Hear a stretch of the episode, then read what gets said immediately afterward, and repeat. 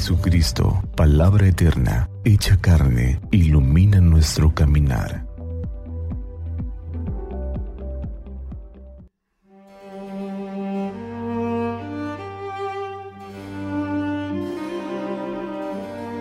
Jueves 3 de marzo, después de ceniza. Del Evangelio según San Lucas, capítulo 9, versículos del 22 al 25. En aquel tiempo Jesús dijo a sus discípulos, es necesario que el Hijo del Hombre sufra mucho, que sea rechazado por los ancianos, los sumos sacerdotes y los escribas, que sea entregado a la muerte y que resucite al tercer día. Luego, dirigiéndose a la multitud, les dijo, Si alguno quiere acompañarme, que no se busque a sí mismo, que tome su cruz de cada día y me siga.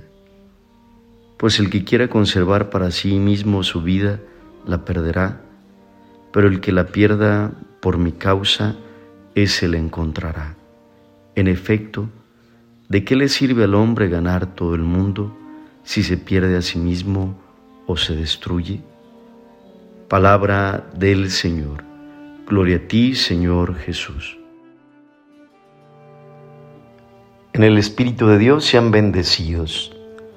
Hemos iniciado este tiempo de la cuaresma, tiempo que nos invita a renovarnos interiormente, a hacer una revisión de nuestras actitudes, de nuestros pensamientos, de nuestros sentimientos, si corresponden al seguimiento del Señor Jesús.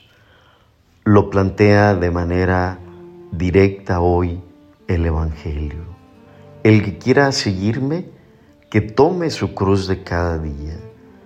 Cada día tiene sus afanes, cada día tiene sus renuncias.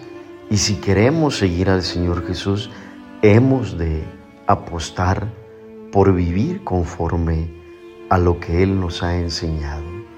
Y nos habla que el premio a ese llamado, a esa invitación que nos hace el Señor Jesús, siempre es la salvación y ese renunciar a nosotros mismos para que en nosotros se haga la obra de Dios.